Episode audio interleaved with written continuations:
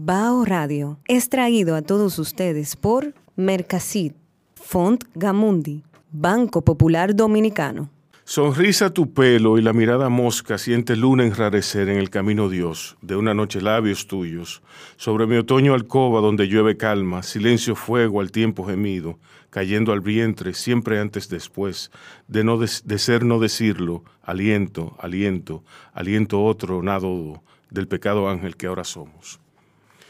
Este es el poema que más me gusta de este libro que acaba de salir, que acaba de salir no, ¿verdad? Ya tiene unos mesecitos. Sí, unos mesecitos, pero en, un libro de poesía eso no es nada. Sí. ¿Eh? Sí, podría, podría decirse así, podríamos verlo así. El autor es Víctor de Olio, quien está hoy con nosotros. ¿Cómo está, Víctor? Bueno, Rubén, ¿qué te digo? Yo me siento. Víctor Andrés de Olio, ¿eh? Víctor Andrés. Sí, estábamos hablando de eso aquí. Sí, sí, sí. No, Rubén, yo me siento bastante bien. Eh, eh, principalmente por estar aquí compartiendo contigo esta, esta gran oportunidad de, venir a, tu espacio, hablar de poesía, hablar del sastre de las mariposas y, un tema que, quizás retomemos de una conversación que el destino quiso que se extraviara por ahí. Sí, sí, así es.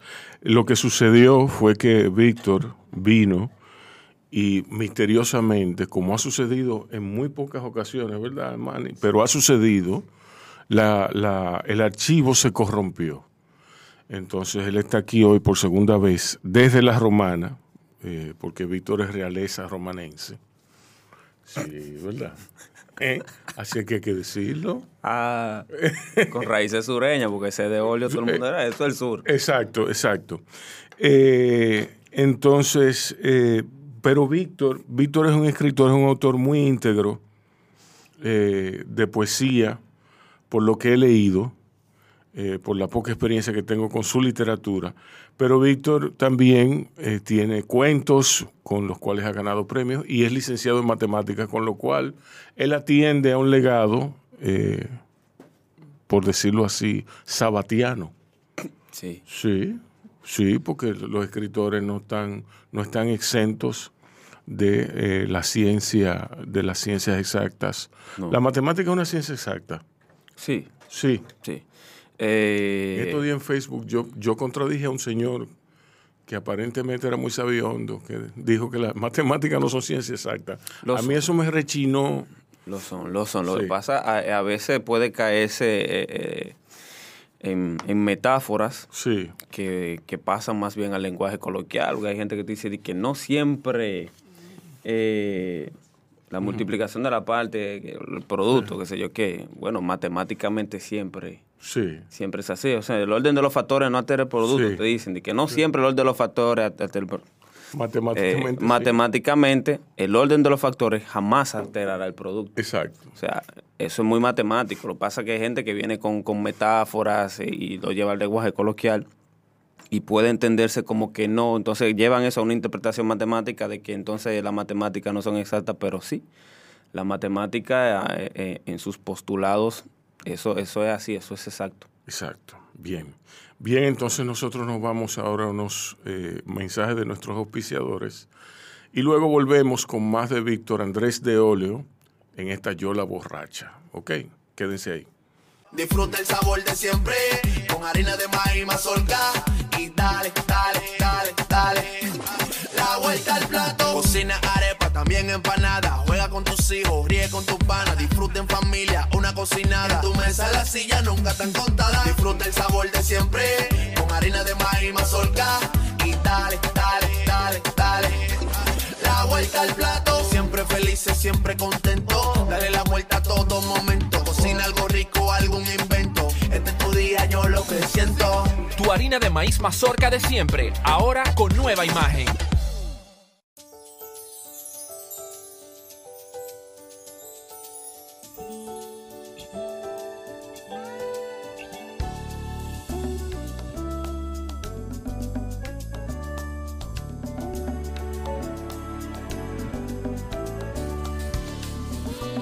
Los grandes valores se cultivan desde pequeños, así como el mejor arroz. Arroz La Garza, definitivamente el mejor arroz dominicano. Agua Evian.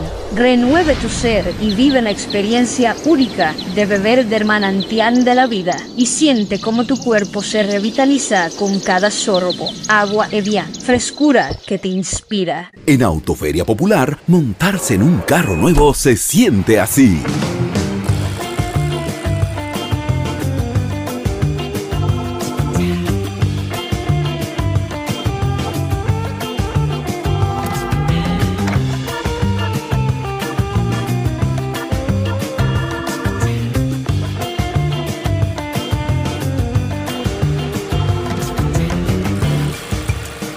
La emoción de un carro nuevo no hay que entenderla, hay que vivirla. Vive la temporada de Autoferia Popular. 25 años encendiendo nuevas emociones contigo. Popular, a tu lado siempre. Pero yo solo le pregunté que cómo se sentía el carro.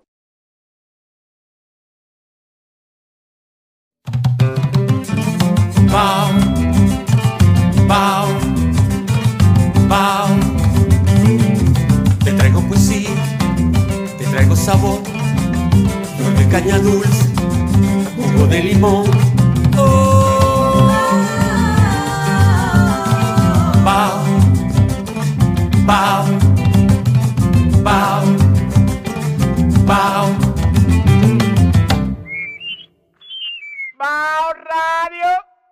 Bien, estamos en Bao, en la Yola Borracha, con Víctor Andrés de Olio. Víctor, cuéntame de, de tu introducción a la literatura. ¿Cómo fue? Bien, yo creo que yo... No hay dos introducciones iguales. No, no, definitivamente. Sí. Lo que sí podría decir quizá en mi vida es lo que hay dos etapas, dos momentos. Ajá. Eh, cuando yo empiezo a escribir lo primero, disparate, los primeros versos fue porque me enamoré, tenía algunos 13 años. Sí.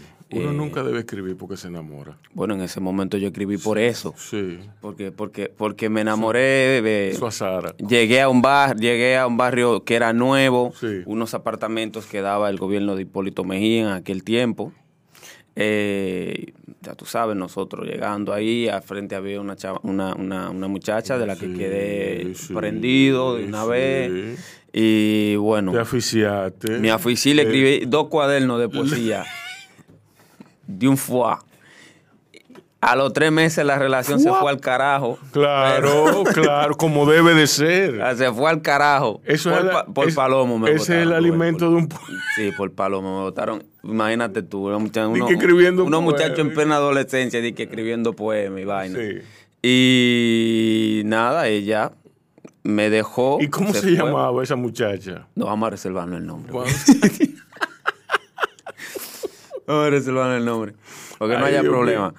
Pero. Pero puede haber pro- problema, en serio. sí, puede haber problema. Por unos poemas que tú le escribiste. Oye, y, y mi papá botó ese cuaderno, incluso sin querer después. Ajá. El caso es que ella se fue y me dejó la poesía y ya después, con el transcurso del tiempo, yo leyendo, seguí escribiendo vaina, hasta que ya en- a las alturas del 2018, ya un poquito más adulto, eh, cuando fundo junto a, algunos jóvenes escritores de la romana, Joel, Jonás, Ámbar Rodríguez, Sí. eh, el círculo de escritores Calera de Papel, entonces ya lo asumo con más compromiso la poesía, porque ya el narrativo empezaba a, a tener compromiso con ella, pero la poesía es en ese momento que la asumo con ese gran, gran compromiso y quedé inevitablemente prendido de ella.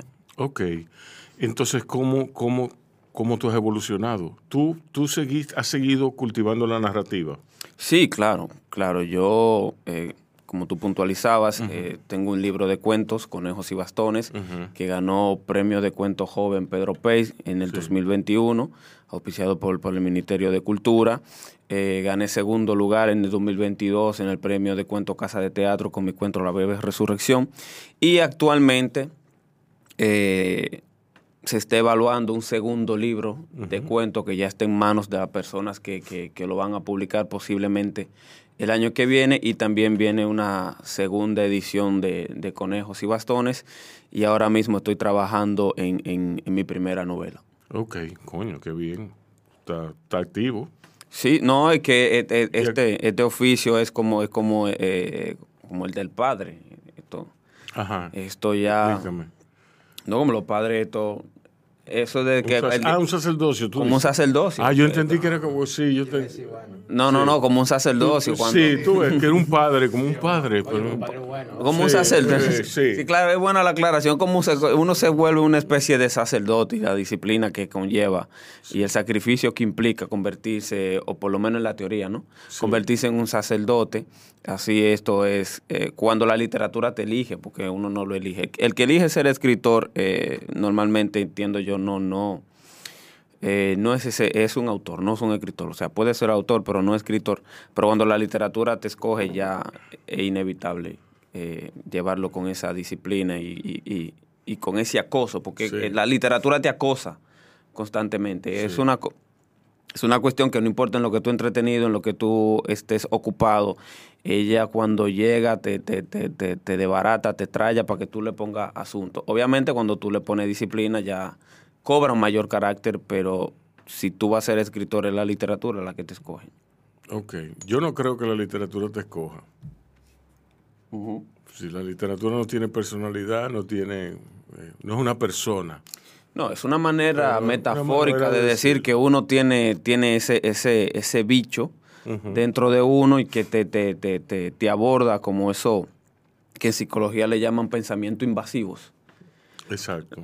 La literatura te, te, te, te acosa en ese sentido. Entonces, tú sabes, uno como escritor dice me- metafóricamente que la literatura te escoge, pero en realidad pero lo que, pues- lo que estamos diciendo es que cuando tú sin- involuntariamente te, te- te- tú sientes ese impulso, sientes esos pensamientos de ideas, de cosas, de reflexiones, tras contemplar las cosas que te rodean, porque tu mirada es muy distinta a la mirada de, de la mayoría. Las cosas que tú observas eh, se transfiguran en, en- en- en palabras, en versos, en lo que sea, en reflexiones, que de alguna manera u otra tú quieres transformarlas o llevarlas o denunciarlas o hablar de ellas en, en- en el papel a través de los recursos literarios. Entonces, en ese sentido de que digo que la literatura te escoge porque tú tienes ese, ese impulso de hacer eso. Ujú. ¿Cómo tú escribes? Tú, tú, tú dirías que tú eres un escritor prolífico. No, no. Yo siento que yo no escribo eh, como quizás debería escribir. ¿Cómo, cómo tú deberías escribir? No sé. Eh, Bueno, Por eh, ejemplo, nosotros, cuando... nosotros tenemos una maña, ok, tenemos una maña que pensamos que un escritor que tiene 10 libros es un escritor bueno. ¿Por qué? Porque él tiene 10 libros. Bueno, en cierta forma es un escritor disciplinado, es un escritor que, ¿tú me entiendes? Pero, Quizá, quizá tiene ciertas oportunidades también. eh, eh, eh, exacto. Sí, no, no, no. Hay una combinación de cosas para que eso se dé. Eh, sí, pero eh, quizá tiene una, tiene una situación privilegiada. Eso a eso que me refiero. Tiene ciertas oportunidades que, Exacto. que el resto de los mortales no tenemos. Exacto. Porque tenemos que salir a buscar el pan de cada cuando día. tú tienes que trabajar en contabilidad todos los días y de esos días, cinco tienes que dedicárselo al cierre contable. Y, de, y del año, del año tú tienes que dedicarle un, un- un año entero, un, un, un periodo del año, no sé cuántos serán, si un mes, si 15 días, al, al- a los impuestos. ahí se pone difícil la cosa, y es que los huevos sí. se ponen a Sí, peso. Sí, sí, sí. ¿Tú El afán entiendes? del día a día. eh, Exacto. Mientras, inclusive, inclusive, si tú, si tú tienes un trabajo académico, le hace trabajar en una universidad, dando clases, eso interrumpe de manera decisiva tu literatura. Claro, claro. no es que la complementa, eso. no, no, no, no, no es que la complementa, es que la inter- lo interrumpe. O sea, el, el- el que, el, que, el, que, el que se quiere dedicar a escribir tiene que hacer el tiempo. Si tú estás, si tú estás eh, eh, inmerso en la dinámica laboral, tienes que hacer un esfuerzo enorme para construir tu espacio, para construir tu tiempo y ser bastante disciplinado Sí. en ese sentido. Sí. Si no es así, entonces te toca estar en uno de los dos extremos, o ser muy privilegiado en el sentido de estar tan acomodado que ya no necesites Exacto. esas ocho horas laborales, muchas veces, la mayoría de las veces más de ocho, eh, para subsistir, entonces ya tienen más tiempo libre para escribir o vivir en la extrema miseria. Exacto. Porque los únicos que tienen tiempo de sobra son los que viven en esos dos extremos. Los que están en el medio no tienen tanto tiempo de sobra. Exacto. Claro, porque el que no Sí. trabaja, el que está en la miseria, ¿qué es lo que nada? Exacto. Nada que hacer, que no tiene nada. Entonces el que tiene mucho, que está holgadamente, que puede decir, es más, yo voy a durar tres días no, pasar por ahí. y no todo lo que tienen mucho, ¿eh? No, no todo. El, el rico trabaja mucho. Sí, pero muchas veces tiene más Tiene opciones más- más para opciones. flexibilizarse. Sí. O sea, él puede, puede, puede poner y puede disponer de su tiempo para flexibilizarse dependiendo, claro, en la condición en la, en la que se encuentre, pero definitivamente yo pienso que las personas que tienen todo ese tiempo libre son los que están en los dos extremos. Incluso recuerdo que Cortázar y algunos escritores siempre hablaban de que ellos, incluso Ángel Hernández, eh, recientemente lo escuché hablando de eso, ellos buscaban trabajos que aunque pagaran poco, tuvieran tiempo suficiente al día para escribir. El trabajo que duraran cuatro o cinco horas, que quizás pagaban un poquito, pero ellos lo que aspiraban era, Sí. bueno, trabajo de 8 a 12, de 8 a 2 de la tarde, pero ya tengo el resto del día Exacto. para dedicarme a lo mío. Por eso hay tanta emergencia de los autores, de, de autores de libros. Cuando, cuando me refiero a autores es para englobarlo de alguna manera. Porque no todo el mundo es escritor. Sí, claro. Escritor es como, ¿verdad? Ni todo el mundo es poeta, ni todo el mundo es novelista, ni todo el mundo es narrador. ¿Tú me entiendes? Entonces, el que, el que es autor de libros regularmente buscaba eh, el trabajo del Estado. Ujú. Por, Sí. por una razón muy sencilla. Todavía se sigue haciendo, en cierto sí, modo. Sí, sí, es así. Es así. Y bueno, el muy manoseado gestor cultural. De ahí es que nace esa, esa figura. ¿eh? Porque tú, ah, no, yo soy gestor cultural, ya eso te excusa. Sí. Ay, Dios mío. Sí, yo no quiero ver. yo no qui- Es que es duro, es duro, Es es duro. duro. Mira, entonces, en, en ese, en ese, en ese confín del que no hace nada, del que hace mu- del que, del que no hace nada, también. Del que no hace Do- nada y tiene, y tiene poco, y, del tiene- que no hace nada y, tiene, mucho. ¿Dónde tú te encuentras? ¿En qué tú trabajas? ¿Cómo tú repartes tu tiempo? ¿Cómo tú escribes? Eh, lo primero es que actualmente yo eh, estoy trabajando en el en negocio familiar. Estoy ayudando a mi padre ahí. Eh, pertenezco a esa clase que anda buscando el trabajo del Estado Sí. y no lo ha logrado todavía. Así que actualmente estoy eh, eh, colaborando en el negocio familiar. No, bueno, hacer, hacer en cierto modo propietario, dueño, si puedo flexibilizar de alguna manera el tiempo, aunque es un poco agotador. Y bueno, mi dinámica para escribir es diferente tanto si es poesía como si es Me narrativa. imagino que sí. Para narrativa yo sí puedo eh, organizar el tiempo, escoger la hora, eh, tener apuntes ahí, decir, bueno, de tal hora a tal hora me siento a escribir este cuento, a escribir este capítulo, etcétera. Eso yo lo puedo organizar ¿Cómo cuando tú, se trata de abordas, narrativa. ¿cómo pero- tú abordas la ficción? ¿Cómo, ¿Cómo tú lo haces? ¿Tú tienes una técnica, tú planificas? Sí, ¿Cómo? sí, yo normalmente, la ficción yo normalmente, eh, la idea llega en un momento determinado, como todas las ideas, observando cualquier otra cosa, leyendo, viendo una película, las películas me influyen muchísimo, y, y la Sí, lectura. sí, sí, sí. Eh, yo soy un ladrón de ideas, Así ha sido. confeso. El, el escritor es un gran ladrón. Sí, yo soy un ladrón confeso Y de su, ideas. y su arte está en disfrazar. Y si yo digo, ese cuento me nació porque vi tal cosa, yo, o sea, yo no tengo miedo en decir, no, fue, fue viendo tal Exacto, cosa que yo tuve esa idea, no tengo es. miedo de eso. A mí me gusta mucho oír música. La música también. La música también me- música. me- me- Uno de los cuentos que tengo en el libro de cuentos que se llama eh, Bajo el agua fue escuchando una, una balada de, de Manuel Medrano que se llama así también. Eh, entonces, en ese sentido, yo, la idea llega, empieza a acosarme, como te decía, entonces ahí yo empiezo a hacer apuntos y trazo más o menos un mapa de cómo va a empezar, hacia dónde voy y qué técnica narrativa voy a utilizar para abordarlo. A veces esa técnica puede variar porque me ha pasado que planifico una técnica para ese cuento, pero Y- el cuento no técnica- quiere, exacto. no le da la gana Sí. de salir por ahí, entonces yo lo que hago es que le doy la vuelta con otra técnica y termina Sí, saliendo. O sea, hay un poquito más de planificación, de estructura, Consciente, de arquitectura, vamos a decirlo así, en, en, en, en- en cuanto se trata de, de la narrativa, pero la poesía, la poesía es una anarquista total en mí. Sea, ahí yo, yo puedo decir, por ejemplo, Rubén, hoy yo me voy a sentar a escribir este cuento, después que tengo los apuntes, tan, me siento. Sí. Pero yo no puedo decir que me voy a sentar a escribir este poema sobre tal tema. Sí, Yo me pasé la mañana hablando con Rubén, voy a escribir un poema de eso, no puedo.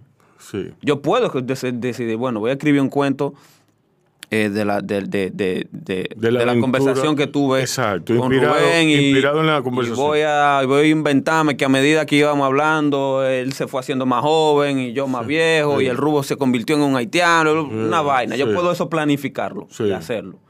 Pero en poesía no, yo no puedo decidir escribir un poema. Exacto. Eso, mira, yo no, yo no soy, en cuanto a narrativa, no soy de lo que cree mucho en a esperar la inspiración.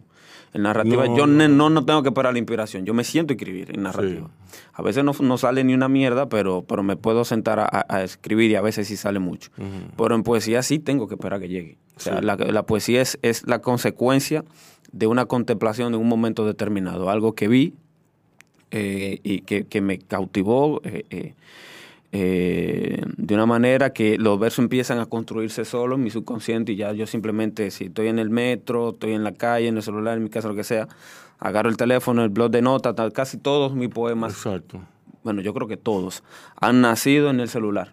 Sí. Porque me agarran en la calle normalmente. No, no, pero es que agarro, el, escribo el rápido. celular puede ser una herramienta valiosísima. Bueno, en mi caso lo es. Pero- Todos, pero- eh. todos los poemas que están aquí Sí. se fueron, salieron primero en el celular. No, yo quisiera que Ya. tuviera los desahogos que yo tengo en mi celular. Ya después lo que yo sí de- puedo decir con la poesía, una vez está el poema, es sentarme, eso sí ya es consciente, a corregir el poema. Pero ya el poema está ahí, yo lo que me siento y digo, bueno, este verso no, este sí, lo cambio aquí, lo quito allá, saco esta palabra, lo reorganizo. O sea, ya el trabajo de reestructurar, de corregir el poema, de depurarlo, ya ese sí es consciente, pero el momento en el que nace esa etapa volcánica, como le dice el poeta Joel Julio García, eh, sí eh, es totalmente inspiracional.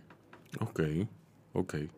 Entonces, vamos a hablar de, de ya cuando el, cuando el cuento esté escrito, cuando el poema esté escrito, que tú se lo entregas a un editor. Que el tipo te dice, quítamele esto, vamos a quitarle esto, ¿qué tú crees si lo cambiamos por esto? O Bueno. que cambie la organización. ¿Cómo tú, ¿Cómo tú abordas ese proceso? Tú me dijiste que para el sastre de las mariposas, hubo un proceso bastante arduo, eh, íntimo, personal, Sí, muy, sí. muy, y, y yo diría muy chulo, porque tú lo viste como, tú como que te despegaste del libro. Sí, yo, sí, e- ese libro, en 2020, eh, recuerda que te, te, te mencioné que él ganó el premio de poesía caribeña Sí. de Sigomé Rossi, de Pubo Situación. Ese premio lo organizó la editora Amargor, una editora española, Sí. eh, que gané en conjunto ese, ese premio con la poeta cubana, escritora y poeta cubana Elaine Vilar Madruga. Entonces tuvimos situaciones.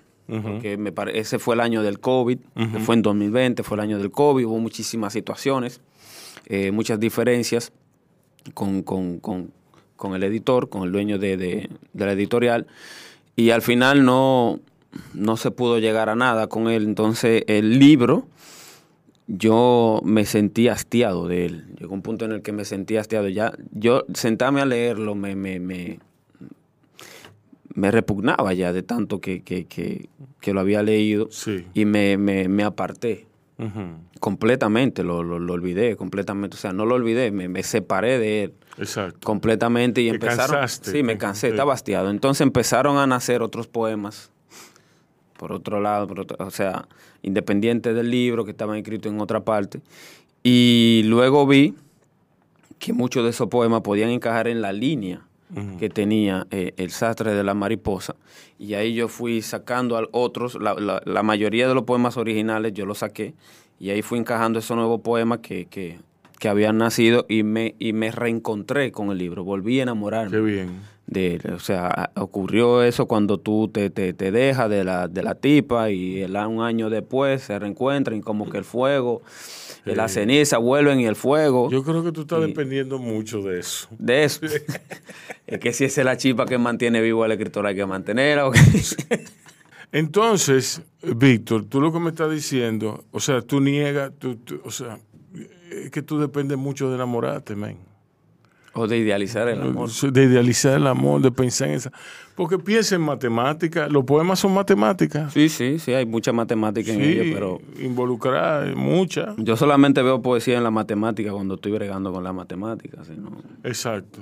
si no, no. Y no, y no una poesía. ¿Tú lees mucho de matemáticas?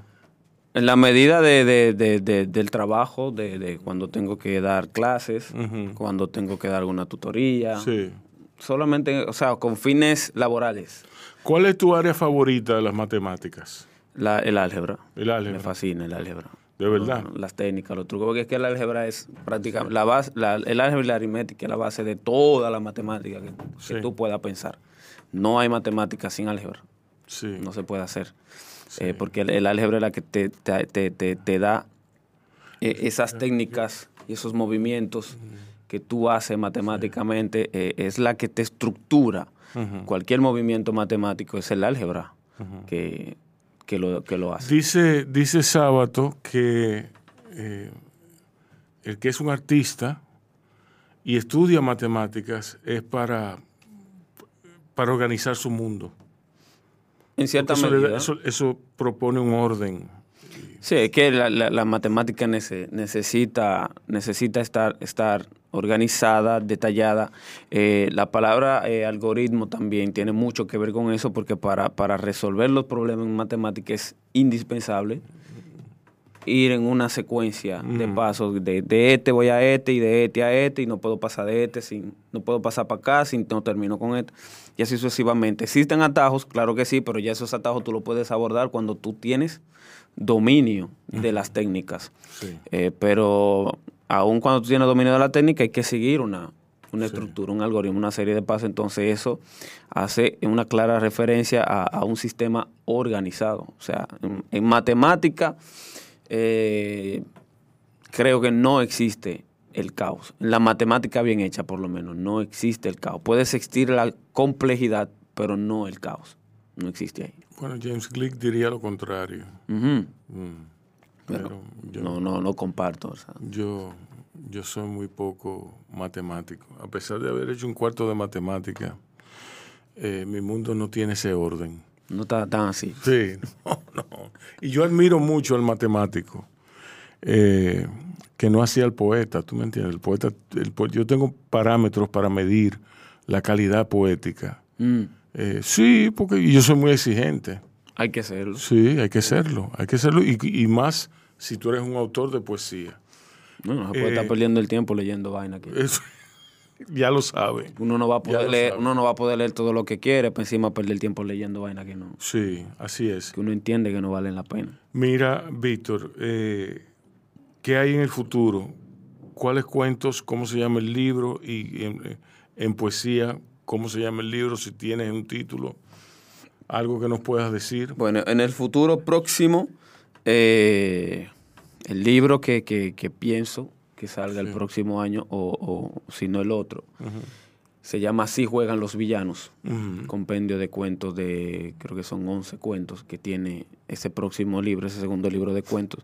Y en poesía también estoy trabajando. El libro está completo, lo que estoy, lo que te decía ahorita, sentado, eh, corrigiendo. Ahora mismo tengo una etapa de reposo, pues lo tengo de lado, eh, porque estoy en la novela.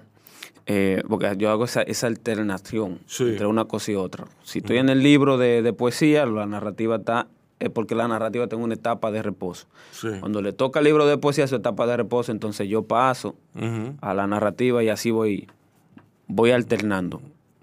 Entonces, eh, el libro de, de, de- de poemas que está en su etapa de reposo se titula, por ahora, eh, El mar vuelve en verano.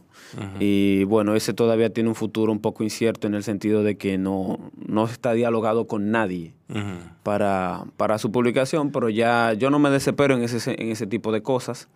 Yo no, no, no vivo con esa ansia, con esa fiebre. Al contrario, algunos colegas, algunos amigos, que yo lo veo como con esa hambre, esa desesperación, y digo, güey, cógelo, cógelo suave, viejo, espérate, que, que Cocina el mundo, el mundo no va a empezar cuando tú publiques, ni se va a acabar mañana tampoco. Bueno, para el mundo de ellos Eh, sí. eh. Ten cuidado. eh. Lo que pasa es que dependiendo, porque hay sí, gente que pero- toma, toma, toma, no, espérate Rubén, que hay gente, y si son mis amigos, yo trato de evitar en la medida de mi posibilidad Claro, que caigan en eso, cometen claro. errores.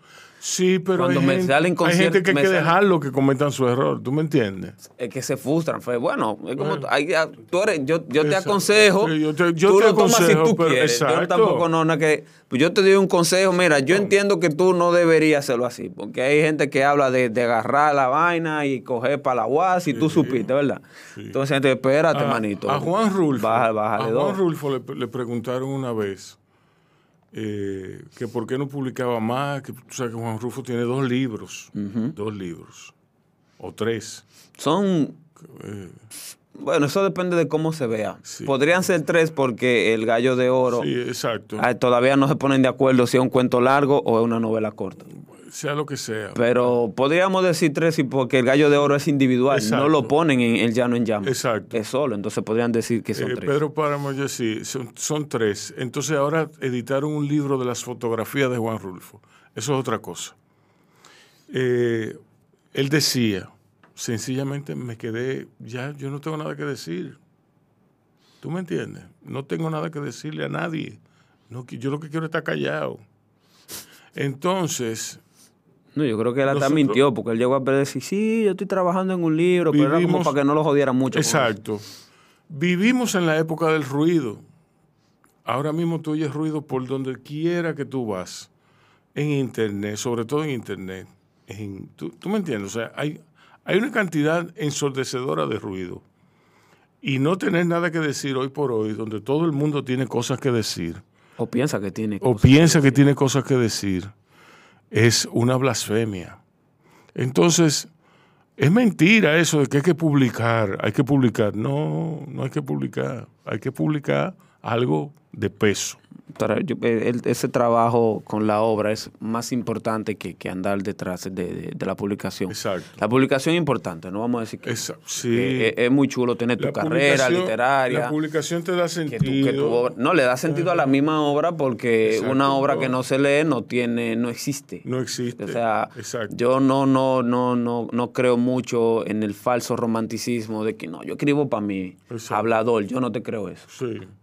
Olvídate que O, yo lo que escribo tú, para o lo que tú escribes no sirve, Exacto. o lo que tú escribes, eh, o tú no escribes nada. o tú no escribes nada porque Sí. eh, eh, eh, como decía Joan Margarit la, la literatura se justifica en los ojos de los lectores Exacto, sí. o sea el lector es que le da justificación a esa literatura Decía F. Scott Fitzgerald que, que la, la- publicación le da término. sí claro Es lo que termina. Claro, es, es- es que es la etapa final sí. O sea, la lectura, el libro en la mano del lector, y ese sí es la parte eh, eh, final de, de- de la construcción sí. de la obra. Por eso sí, yo creo que es importante la publicación definitivamente, claro que sí, pero no creo en, en, en- en precocidades. Sí. Llévelo suave, si tiene que ponerlo a baño María, a fuego lento, Exacto. tómese su tiempo, pero no se desespere, que nada crudo sabe bien. Eh, Bueno, dependiendo. sí. Pero lo que pasa es que algo que es crudo para Eh, nosotros no es crudo para los demás. Que a mí en Francia me daban una jodida carne que yo decía, pero ¿y ¿qué carajo? Botando sangre todavía. Sí. Y, y- y recuerdo que una de las ocasiones digo, bien toi. O sea, la, la, la, la, la intérprete me decía, dile bien toi cuando tú pidas la carne. Y yo decía, bien toi, bien cocinada. Ajá. Cuando me la traen bien cocinada, todavía para nosotros seguía siendo Eh, cruda. es un insulto eso para ni un modo. chef. Cuando tú le pides a un chef una cosa bien cocinada, eh, no, no, sobre todo una carne. Mira, poetas favoritos, poetas que tú recomiendas. eh, locales o de, No, de lo no, que sean. No, locales no, to- to- general, en En general. general. Bueno, eh, el poeta que más me, me- me influyó precisamente para escribir El Sartre de la Mariposa, que esto es un, un verso de él, eh, Juan Carlos eh, Juan Carlos Mestre, y su poema Cábalo Morto. Ese fue el poema que yo dije, coño, Sí, yo, yo quiero escribir poesía. sí, pero de verdad, no todas las cositas raras que yo te Sí, sí, sí. Fue Juan Carlos Mestre, me, me- me encanta. Eh, Juan Gelman, también, de, de los poetas que, que- que me encantan la cotidianidad de, de- sí. De su poesía. Y Mario Benedetti, ¿no te gusta? No, no, no, no, no me hables de esa vaina, Rubén. No, no. Al que quiera leer de Benedetti, yo se lo respeto. yo también, yo se lo respeto. yo, no, yo, yo no lo respeto. Yo le respeto su gusto, pero no, no. Sí. Benedetti, eh, la poesía de, de- de Benedetti se sostiene por el Benedetti narrador, pero el Benedetti, no, no. Benedetti sin, sin, sin, sin su narrativa, esa no iba a llegar aparte con esa poesía. Señores, señores. Esto fue Víctor Andrés de Óleo en La Yola Borracha de Bao Radio. Eh, redes sociales. Eh, aquí en el libro para el que lo vaya a obtener, pero en Instagram, Vic Andrés-DD9, en Facebook Vic Andrés09 y en Twitter San- Andrés-DD9. Pero hay mayor actividad en Instagram. Ok. Ya saben, cuídense y cuiden a otros. Bao Radio es traído a todos ustedes por Mercasit, Font Gamundi, Banco Popular Dominicano. Leandra 1, mi lápiz. Puedo regalarte el mundo con mi lápiz, otorgarte las coordenadas del infinito, hacer del espacio exterior una paleta de colores blancos y del mar una breve limonada. Mi lápiz puede atrapar los gatos que quieras, bosquejarte una acuarela con sus bigotes, tejerle a la noche las rupturas de su pecho y encontrarte a donde vayas con la luz de una luciérnaga. Este lápiz puede convertirme en aire si tú decides ser ave, llevarme donde estés, si alguna vez te alejas, inventar todo de nuevo, si alguna vez me olvidas. Este poema lo pueden encontrar en mi libro El sastre de las mariposas, mi primer poemario, el cual pueden encontrar en Librería Cuesta, en S de Culé, en la Librería La Trinitaria, aquí en Santo Domingo, y también prestado en el carretón de libros, en La Romana, en la papelería Nueva Vida, o a través de mí, ya sea eh, por mis redes, o eh, sea Instagram o Facebook. Eh, nada, también lo pueden encontrar de manera disponible y en físico en Amazon, para los que están fuera del país o en cualquier parte del país que, que lo quieran ordenar por ahí. Allá está, denle un poco de cariño. Gracias. Disfruta el sabor de siempre con harina de maíz mazorca y dale, dale, dale, dale. La vuelta al plato. Cocina arepa, también empanada. Juega con tus hijos, ríe con tus panas. Disfruta en familia, una cocinada. En tu mesa la silla nunca tan contada. Disfruta el sabor de siempre con harina de maíz mazorca y dale, dale, dale, dale. La vuelta al plato. Siempre felices, siempre contento. Dale la vuelta a todo momento. Cocina algo rico, algún invento. Este es tu día, yo lo que siento. Tu harina de maíz mazorca de siempre, ahora con nueva imagen.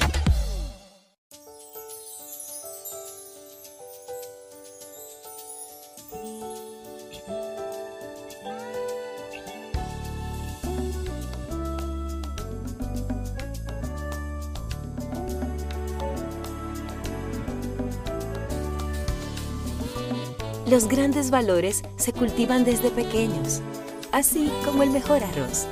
Arroz La Garza, definitivamente el mejor arroz dominicano. Agua Evian. Renueve tu ser y vive la experiencia única de beber del manantial de la vida y siente cómo tu cuerpo se revitaliza con cada sorbo. Agua Evian. Frescura que te inspira. En Autoferia Popular, montarse en un carro nuevo se siente así.